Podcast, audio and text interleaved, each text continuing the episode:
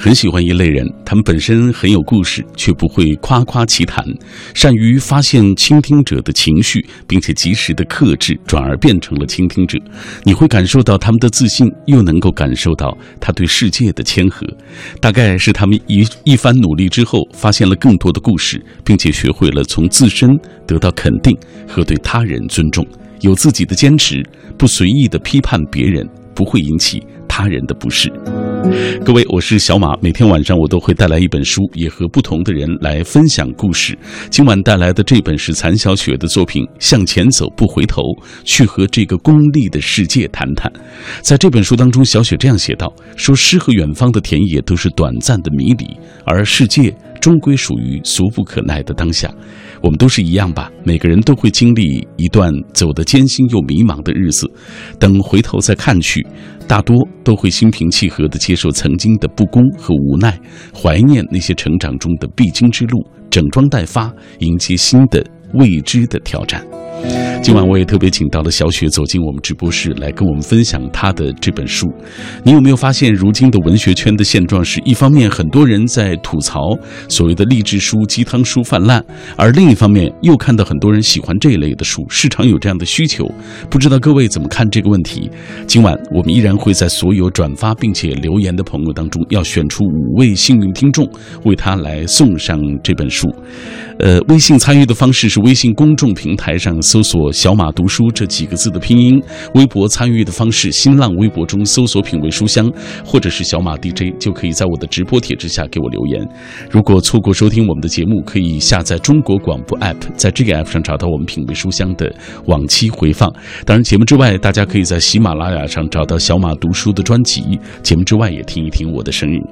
当然，今天是周五了，今晚节目的开始，我们首先还是要带。领各位来了解一下各大书店和电商网站一周销售排行榜的情况，所以我们首先要打开的是本周的阅读畅销榜。阅读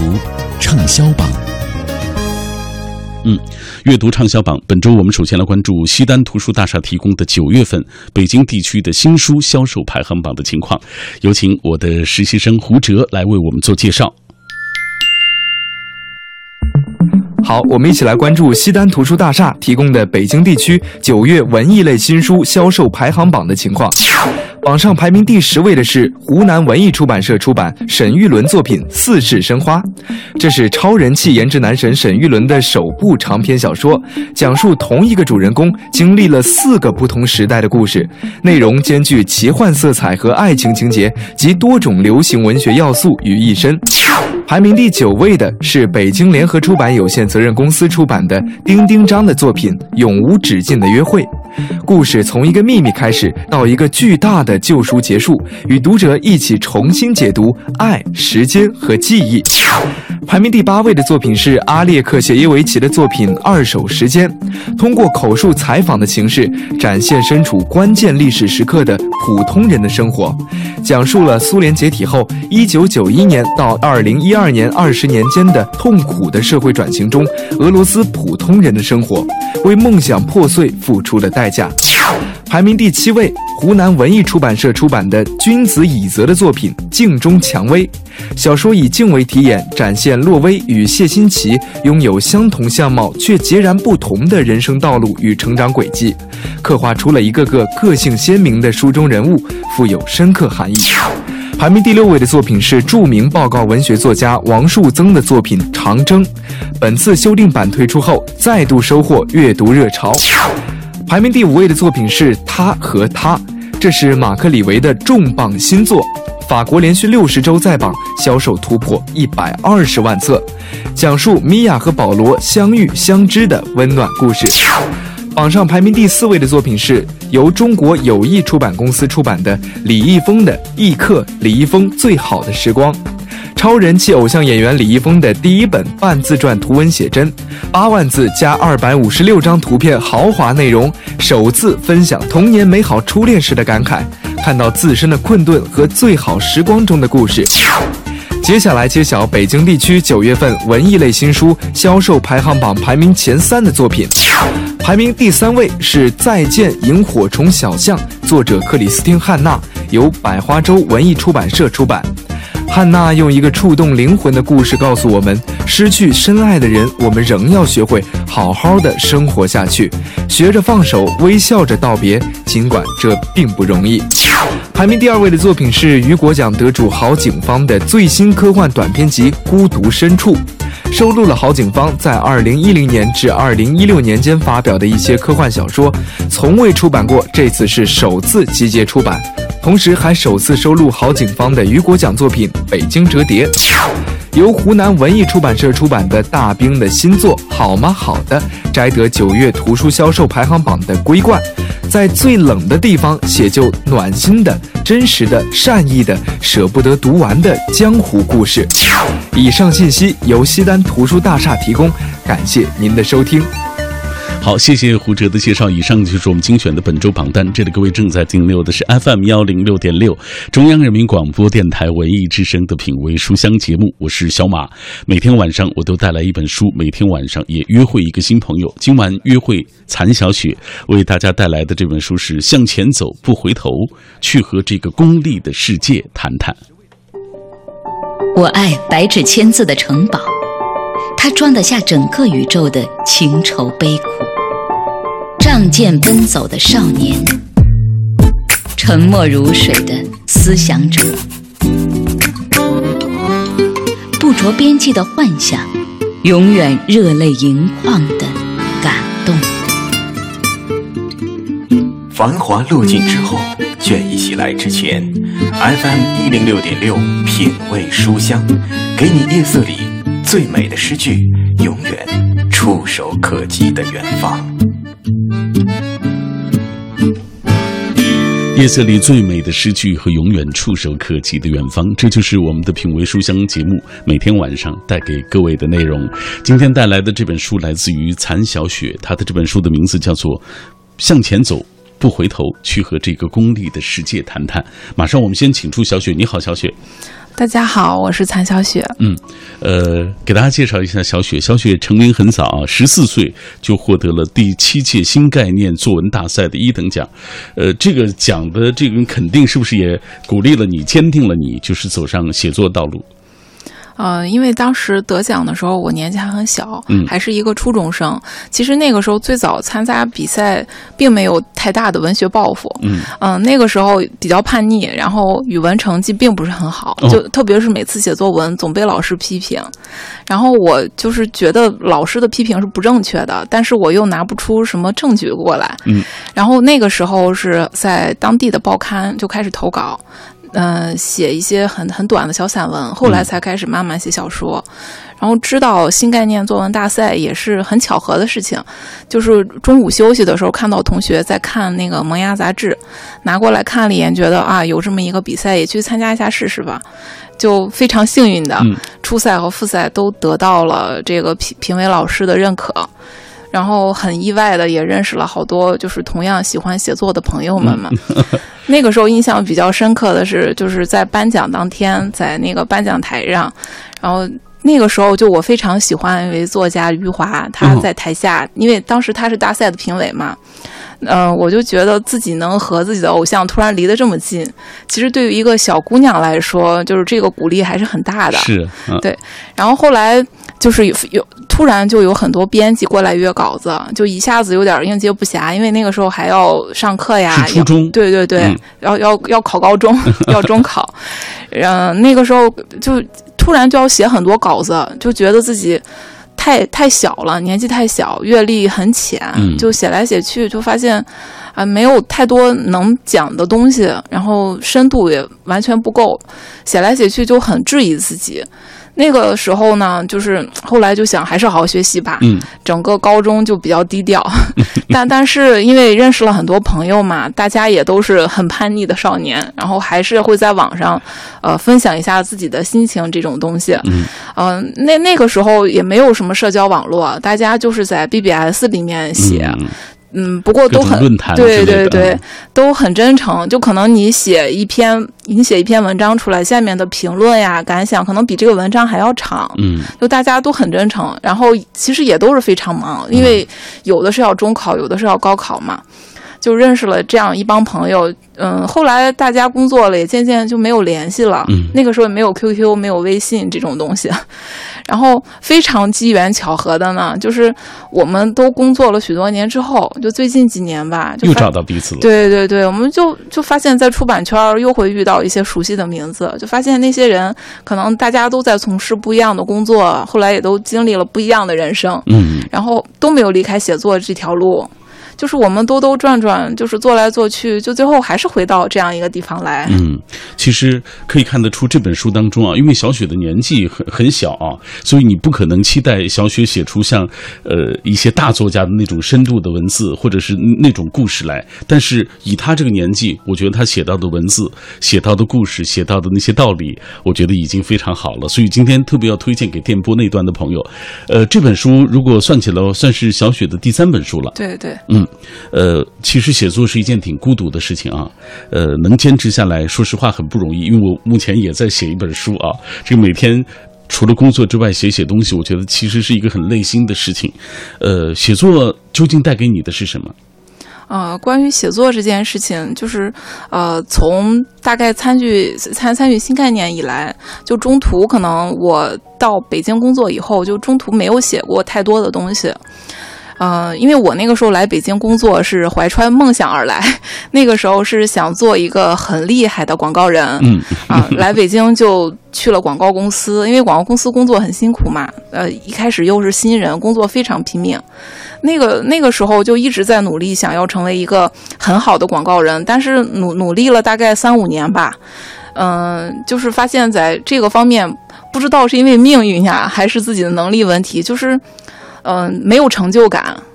那个时候就突然觉得非常迷茫，因为加班非常多，每天都是朝九晚不知道的节奏。嗯嗯啊，下班都是凌凌晨可能三四点的时候，就是可能对身体消耗也很大。嗯就忽然，嗯，大概前几年的时候，忽然就陷入了一种迷茫，就不知道自己要做什么东西，因为工作也没有任何的进展，嗯然后自己生活也也也是非常忙碌的，乱七八糟，嗯身体也越越来越糟糕。然后后来我就想尝试一些不一样的东西，然后那个时候就开始自己去出去旅行，呃，出去徒步，嗯嗯，然后培养一些兴趣爱好，比如说喜欢烘焙呀，啊、学学法语呀，学日语，然后还去学画画，就学了很多很新鲜的东西吧。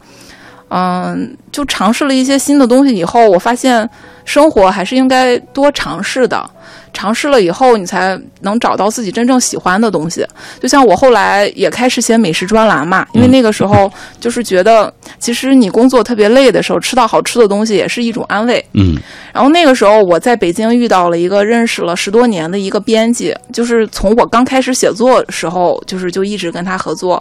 他就跟我讲说，其实你应该把你这种尝试后的体验就分享给大家，这是一些非常宝贵的人生经历。那个时候我是重新开始又写作了。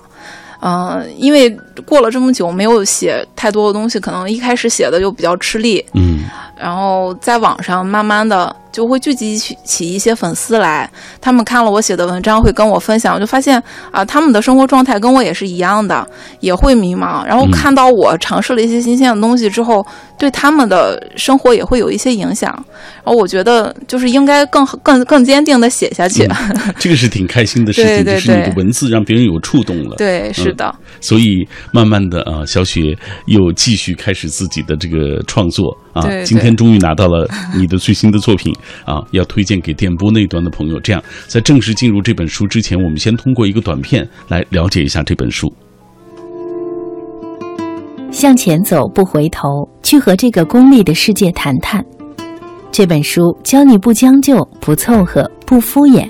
过喜欢的日子，成为自己喜欢的人，宁可孤独也不违心。我们诚惶诚恐，渴望得到，又担心失去。幸好这个世界很现实，他承认每一个人的努力。网络上流行一句话：“出来混，迟早是要还的。”你曾经逃过的，必将要偿还；你曾经付出的，未来会给你答复。向前走，不回头，和这个功利的世界谈谈，努力给自己的未来争夺更多的筹码。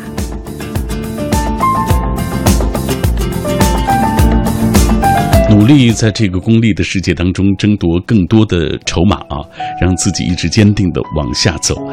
接下来我们说说这个书名《向前走，不回头》和这个功利的世界谈谈，为什么取这个书名？啊，当时取这个书名的时候，也和编辑团队和出版公司聊了很长时间。因为我们知道这两年关于书名之争啊，就是其实每一本书拿来我一看，就是绞尽脑汁想出来的词儿。是的，是的，就在想当时想书名的时候，我就想起了一个一个人吧，他在我职场生涯中影响还蛮大的。就是后来我在广告公司有一个领导。他在从事广告行业以前，就是一个普通的水泥工厂的工人。嗯，他在三十岁高龄的时候选择了转行，他就跑到北京来，就从事广告行业。他升升职加薪非常快。嗯，我跟他一起工作的时候，他也就不到四十岁吧，但是已经在这个行业里几乎做到顶尖了。嗯。嗯，然后后来我就跟他讲，我我就问他，说为什么那么大年纪的时候他也没有结婚，就没有像这种小城市的人一样，就是老老实实的找一份比较，呃安逸的国企的工作，结婚生孩子这么过日子。他说他不想这样，他觉得自己人生不是这样这样的一个结局，就选择了一个自己认为自己可以做的事情。嗯，确实他选择是正确的，后来也做得非常成功。然后那个时候我就觉得，就是现在很多人都会选择一种比较稳妥，或者说是一蹴而就的这种生活。嗯，嗯，什么样的什么样的一条路能让你走得更快，或者能让你获得最大的利益，才应该选择它。但是，呃，像我自己的这种体验，就是有的时候你可能为了功利去生活，其实并不快乐。你为了争夺这些东西，最后你会抛舍掉自己很多更更更珍贵的东西。嗯。比如说，我以前工作特别忙的时候，那个时候真的是为了争取客户，就可能会推掉跟朋友的聚会，然后也可能就是放弃很多这种节假日休息的时间。后来你会发现，你为你真正想得到东西，并没有得到太多，但是过去的时间就不会再回来了。有一些人，有一些事情，那个时间就消耗掉了。对对对，可能。你的朋友，或者是曾经你觉得挺重要的人，慢慢的，因为你不联络，慢慢的可能就彼此陌生了。对，是的，长大以后你会发现，可能，嗯，最重要的并不是名与利，而是一些生活中很感动的小细节。比如说，你今天早晨认真吃了一顿早饭，嗯，然后或者是你今天下班给自己买了一束花，这些事情可能都比你下班给客户回那一个邮件好得多。嗯。来讲讲这本书的构成吧，有八章的内容啊，几十个故事啊。嗯，对对对，这本书呢，其实是在我当时就是辞辞职了一段时间，呃，主要想的这个主主体内容。嗯，然后它里面呢，就是比较接地气的话题，比如说有关于我们谈恋爱呀、找工作呀，然后还有我那个时候其实辞职是件很迷茫的事情，我在迷茫当中的很多思考吧。就先拿那个谈恋爱的故事来讲，其实像我们这种女孩子，自己出门在外又不找男朋友，就是在在家里都变成问题青年了。身边所有人都会跟你讲说，哎，为什么不赶快找个人嫁了生孩子？嗯。然后这个时候，我跟一个编辑聊天，他那个时候就跟我说，身边的人也会催他结婚，遇到什么问题都会说啊，找个找个男朋友就好了。嗯。然后书里有一篇文章，就是当时发在网上，争议特别大，叫“孤独这种病，找个对象就好了嘛”。嗯。就是有很很多人来讲自己身边这种问题，好像现在呃，就是。年长一辈的人都会认为说找个对象是一个万能良药，是万事大吉了。对对对，你今天不舒服，找找个对象就好了。然后我今天工作不开心，我找个对象就好了。其实这些问题都不能解决你生活自身的问题。你对于自己的生活，呃，没有一个好的梳理，或者说没有一个更进一步的目标吧。嗯。就会很难说遇到一个好的人。就是你如果想好好的过两个人的生活，你首先是要一个人先过好，然后遇到一个跟你有生同样生活态度的人，才会一加一大大于二的效果嘛。在这本书当中，这篇啊，小雪写的很有意思，我们给大家读几段啊。呃，他说：“出国旅行被航空公司弄丢了行李，找对象就好了。想去无人区的沙漠里徒步，可是背不动帐篷和太多的饮用水。有人也会告诉你，找个对象就好了，找个对象就好了，简直是要比多喝热水都百搭的万能金句。接在任何陈述句后面，都可以看起来很有道理的样子，这让我无言以对。所以我从这样的观念里理解，一个男朋友就是搬运工、维修工、饭桶、万能替身、随叫随到的贴身司机、自带直升机的叮当猫的混合体。如果你身边真的有这么好的对象，一定要介绍给我，请让我看到你真诚的眼神，好吗？就是这是很多人的观念，尤其老辈儿人会觉得，哎，找个对象一切都好了。你看，对一个女孩来说，可是事实并非如此。是的，嗯，呃，然后像还有一些关于嗯、生活中的问题，就比如说有一篇文章是我讲做早餐的话题，这个文章其实是我曾经被一个作者影响过，在很多年前我工作很忙的时候，我也是早早早晨就可能起床很晚，随便吃几口就上班去了。其实那种状态下，你从上班到下班，整个心情是非常压抑的。嗯。呃，那本我记得看过那本书叫呃呃。生活就是要好好吃早饭，还是什么的，大概是这种意思吧。然后，呃，作者就讲他是怎么从自己慢慢学习做早餐，然后变得越来越早起，就整个人生生活中充充满了正能量。嗯嗯、我看到他有这种生活姿态的时候，就是一开始我是质疑的，但但是像我这种人呢，就是如果我质疑，我一定要自己试一试。嗯，然后后来我就想尝试，比如说每天早起一小时，自己做早饭试一试。后来就发现，关于做早饭这件事情，就确实也改变了我的很很多生活态度和生活方式吧。因为你如果每天晚上都要计划第二天早晨吃什么的话，你这一晚上就是对第二天充满了期待。嗯，就在过去，可能对于工作并没有这种期待。嗯，这样你从早晨早早起床，就等于很善待自己。其实真的，我们现在在生活当中能对自己好的人，可能除了你自己，没有别人了。嗯，早早早早晨起床，如果能吃到一份很精致的早餐，就就是上班的时候也会有更多的动力去支撑你自己。没错，就像小雪所说的，她的这本书当中写的就是这些看上去挺小的事情，但是这样的一些小事情的确影响到我们的生活，写的就是我们生活中发生的年轻人的生活中会遇到的一些问题。你有没有发现，好像很多行业都是这样的？很多当年的第一名都已经销声匿迹了，曾经默默无闻的，却成了领军人物。真正的事业好像拼的都不是快攻，成功大多都是慢火炖出来的。你可以不是第一名，但是一定要是最后一个放弃的人。所以，你看，成功最需要的是持之以恒的努力。我是小马，继续问候电波那一端的你，感谢各位继续停留在我的声音世界当中。每晚九点到十点，喧嚣落定之后，倦意袭来之前，我都会带来一本书跟你一起分享。今晚带来的这本来自于残小雪，这本书是他的第三本。第三部文字作品了，叫做《向前走不回头》，去和这个功利的世界谈谈。今晚的话题是鸡汤书、励志书，为什么有人吐槽，有人喜欢啊？我们依然会在所有转发并且留言的朋友当中，要选出五位幸运听众，为他送上这本书。接下来，小雪，咱们继续来看一看大家的留言，因为今天很多朋友都在分享这个话题啊。呃，这样。Silence Waves，他说看一些励志书、鸡汤书好像没什么不好，只是不要过分的相信和沉迷其中吧。特别是不要在失落的时候，还有意志特别消沉的时候去读，因为这个时候更需要的是靠有效的行动去调节自己的情绪，而不是靠鸡汤文字和励志啊。鸡汤文、励志书啊，太过虚幻缥缈的话，可能只符合啊幻想，不能够解决所谓的实际问题。这是他的观点。我们继续来看几位的观点。记忆长歌。说时代不同了，文学风尚也自然不同。励志鸡汤书的黄金时代，据我考证，上世纪八九十年代，卡耐基的成功学、汪国真的诗歌、读者都风靡大江南北，滋养了一代人的青春。可以说，这类书啊，暗合了那个时代的精神气质。而如今这类书多多了，人补的也差不多了，告别营养不良了。追求市场效益带来的批量化、同质化、良莠不齐泛滥，影响了人们阅读兴趣，倒了胃口；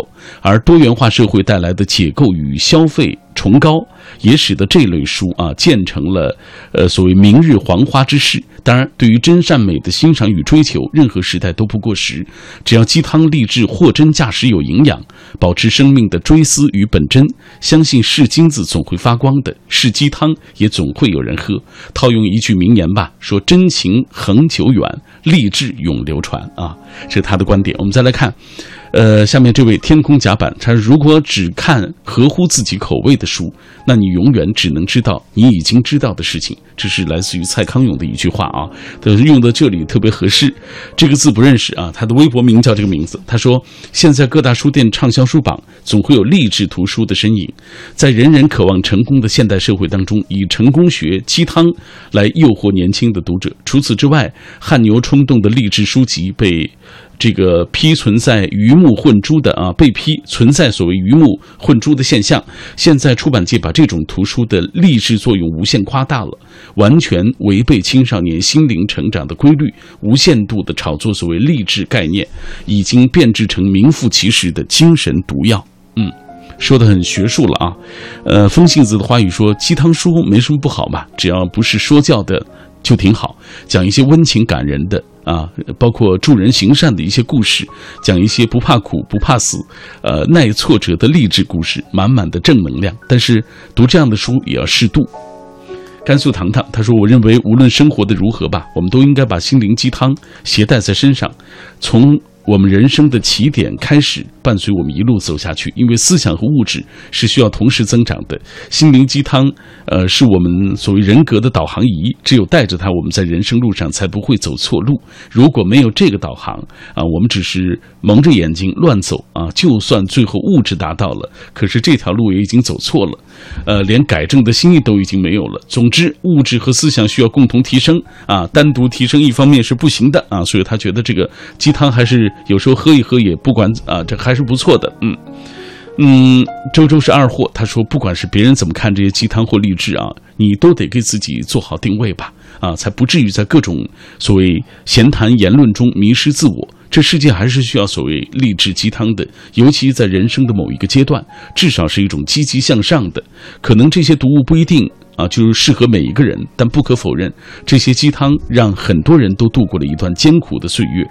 呃，有很多事情我们需要辩证思维去看啊，然后自己再做决定，不能一棍子打死，总是说所谓的励志或者是鸡汤不好。稍后我们也会问一问小雪啊，看一看她对这个观点怎么来看，因为她是。一个写字的啊，呃，可能就是他的文章当中也会被人归归咎为所谓励志或者是鸡汤等等，但是我觉得没关系，只要是提供给大家好的营养、好的励志的这个所谓汤料啊，应该也是一个不错的选择。这样，我们接下来透过一个短片，我们来了解一下残小雪。作者残小雪，互联网从业者，美食专栏作者，十四岁获第七届新概念作文大赛一等奖。已出版，因为是你晚一点没关系，用自己最喜欢的方式去生活。豆瓣人气红人，网易云阅读签约作者，作品曾登陆万一个、十点读书、思想聚焦、新华南都、都市画报、意林、青年文摘等知名自媒体。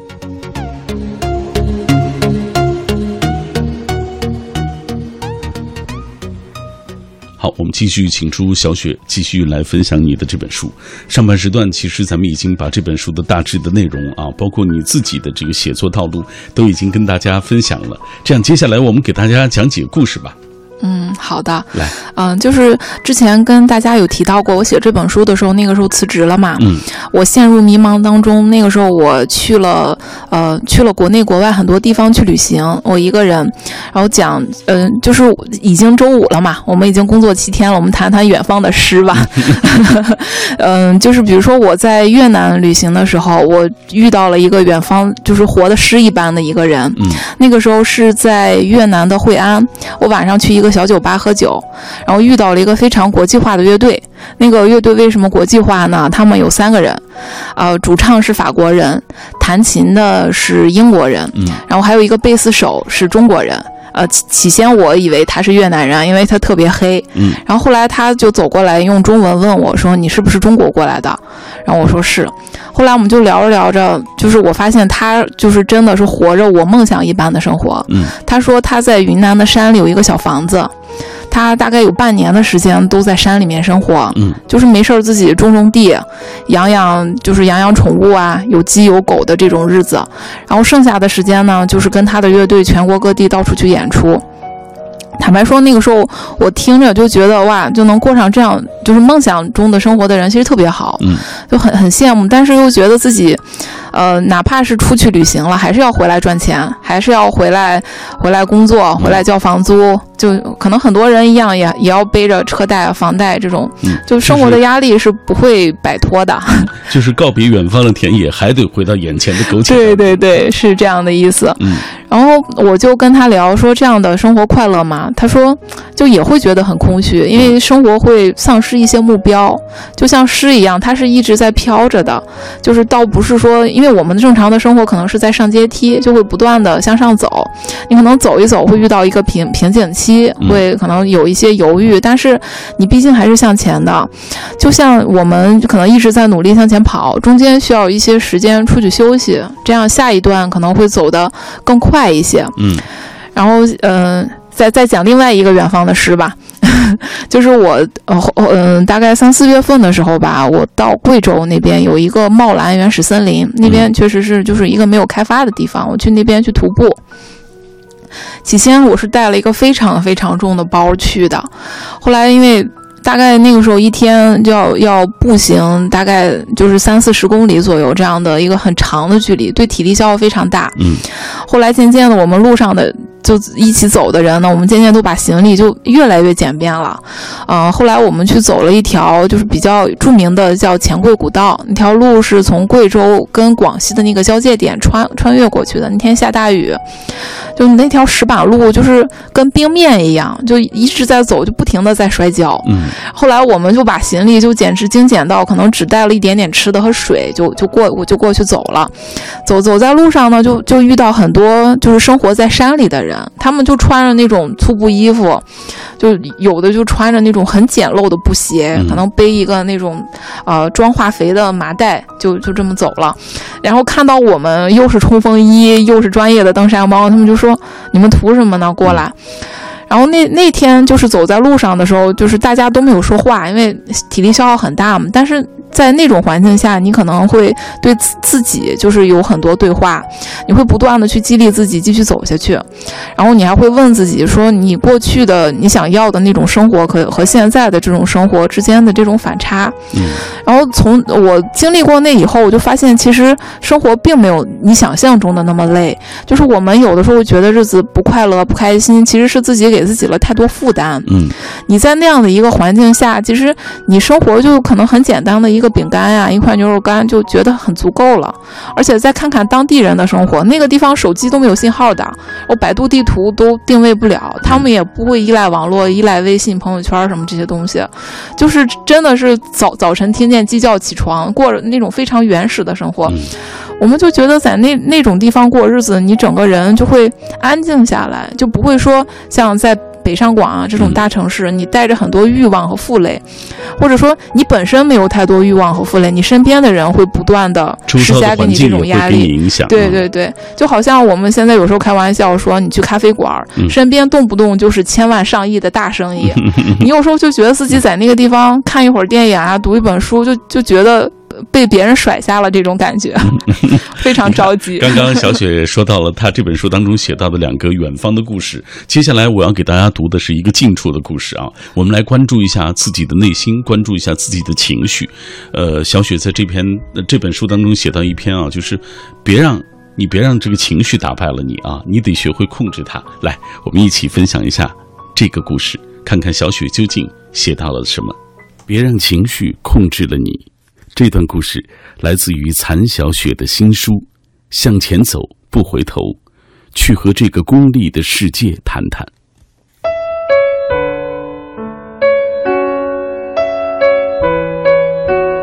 有人说，你不会控制情绪，就注定被情绪所控制。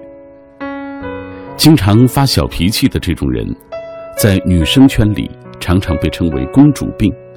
大概可以解释为对周遭的大部分都不满意，恨不得全世界都按照他的意思去行走。遇到一丁点儿不顺心，就感觉生活已经走到了绝境，常常做出一些歇斯底里的反应。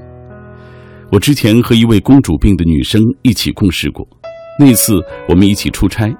到了机场过安检，她随身带的化妆水被扣住了。过去之后，候机的时候，他就显得非常暴躁，一直在说安检员的不是。这个时候。广播里又说我们的航班要晚点半个小时，在后面多等待的时间里，我一直听他抱怨，因此勾起的近期所有的不满，一会儿生气，一会儿失落。到了飞机上，他想喝橙汁的时候刚好没有，于是就换了一杯可乐。空姐递给他的时候，他愤懑地说：“最近谁都不想让他好过。”这一着急，接过杯子来，又失手洒在了自己的身上。晚上我们回到酒店休息，她给男朋友打电话，打了挺长时间，对方才接起来。男朋友说开会去了，她就开始说自己最近有多么不顺利，连男朋友都开始不接电话。说到最后，毫无意外的两个人开始争吵，她大喊大叫的摔了手机。显然，在他这样的状况之下，后来我们给客户做的活动也是。不尽如人意。成年人的世界的残酷在于，大家对你的不满或许并不会表现的让你知道，但在别人的心中，你已经被贴上了不成熟的标签。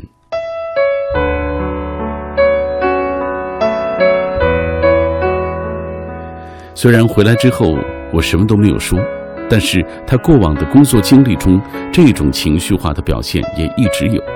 后来有一个领导身体不适，临时请假，需要有人去把这件事情扛下来。原本细节都是由他去沟通的，但是老板担心他会因为情绪化把重要客户的事情搞砸，于是又从别的组叫来了一个人。公主病的女生失去了一个对接重要客户的机会。再后来。那个资历比他强很多的人，借着那一次出色的表现，顺利的通过了升职的申请。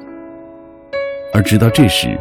公主病的女生才渐渐反思起自己的不足来，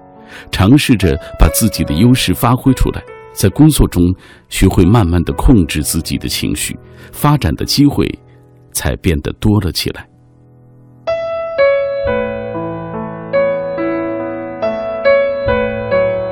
小的时候，身边的家人和长辈大多是宠着你的，你可以撒娇任性，他们也许处处都会依着你。但是，当我们有了爱情，有了工作，世界渐渐从自我走向外界，而外面的世界通常又是无奈的。那些不满的情绪立即发泄出来，自己是舒坦了，可是耽误了时间，影响了别人的状态，最后的结果显然是得不偿失。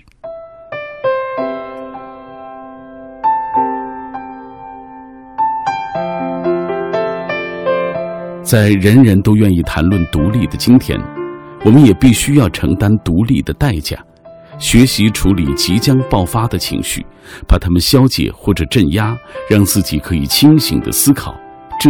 无疑是一项重要的能力。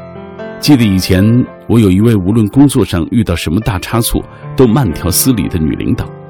她有一次在会议上跟我们讲，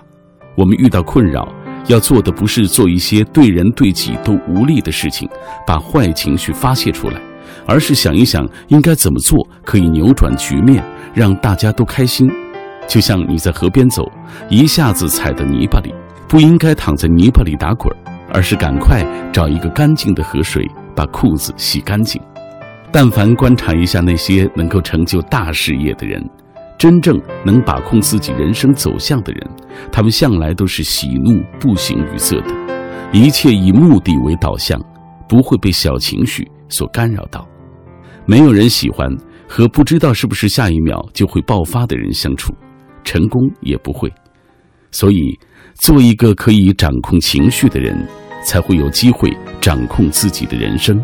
走在自己想要到达的路上。你可以独立、优秀，但也要冷静，而且优雅。把太细的神经割掉，会不会比较睡得着？我的心有座灰色的监牢。控制情绪有多重要？对于每一个人来说，尤其是成长中的年轻人来说，尤为如此啊！这是小雪，呃，我们随便给大家读到的一篇文字。呃，今天我们很多人啊，大家在聊一个话题，就是如今这样的励志书、鸡汤书，有人觉得泛滥啊，但是我们另一方面又看到很多年轻人喜欢读这样的书，市场上有这样的需求。我们要把这个问题抛给小雪，因为小雪是一个写作者，可能你的文字也会被别人这样认为啊，呃，这样定位。那你自己对这个问题怎么看？嗯，对，就是首先先说呢，我从来都不敢把自己定义成一个励志鸡汤书作者，因为我觉得自己并不是一个特别成功，也不是特别有正能量的人。就比如说，我每天都去健身房健身，我身材也并不好，嗯，然后我一直要登山，几乎北北京的山峰我都去过，但是也没有说什么时候上过喜马拉雅山。嗯，嗯，关于。这件事情呢，就是我只能说我在分享自己的生活，就像有的时候我会收到一些读者给我发来的邮件或者私信，他们会跟我聊说啊，读过我的某某些文章，对自己的生活有了什么启发，或者说呃，对自己有了怎样的改变，就是以前或者是很迷茫呀，后来渐渐的有一些想法，或者说是尝试了一些改变，嗯，就是我一直在文章中，就是我想表达的一种想法呢，就是呃每个。每个人其实成长过程中都是迷茫的，有可能我们会迷茫一辈子。对，谁都不会不会说，我突然我就知道了我人生的目标。就我觉得，就是过日子嘛，就是一步一步去试错。你呃要你要离开以前熟悉的环境，去尝试新的东西。你不断的去尝试以后，你才会发现自己不适合什么事情。嗯，你把这些不适合的、不喜欢的、不想要的从生活当中剔掉，嗯，你才会渐渐的，就是把自己的这个世界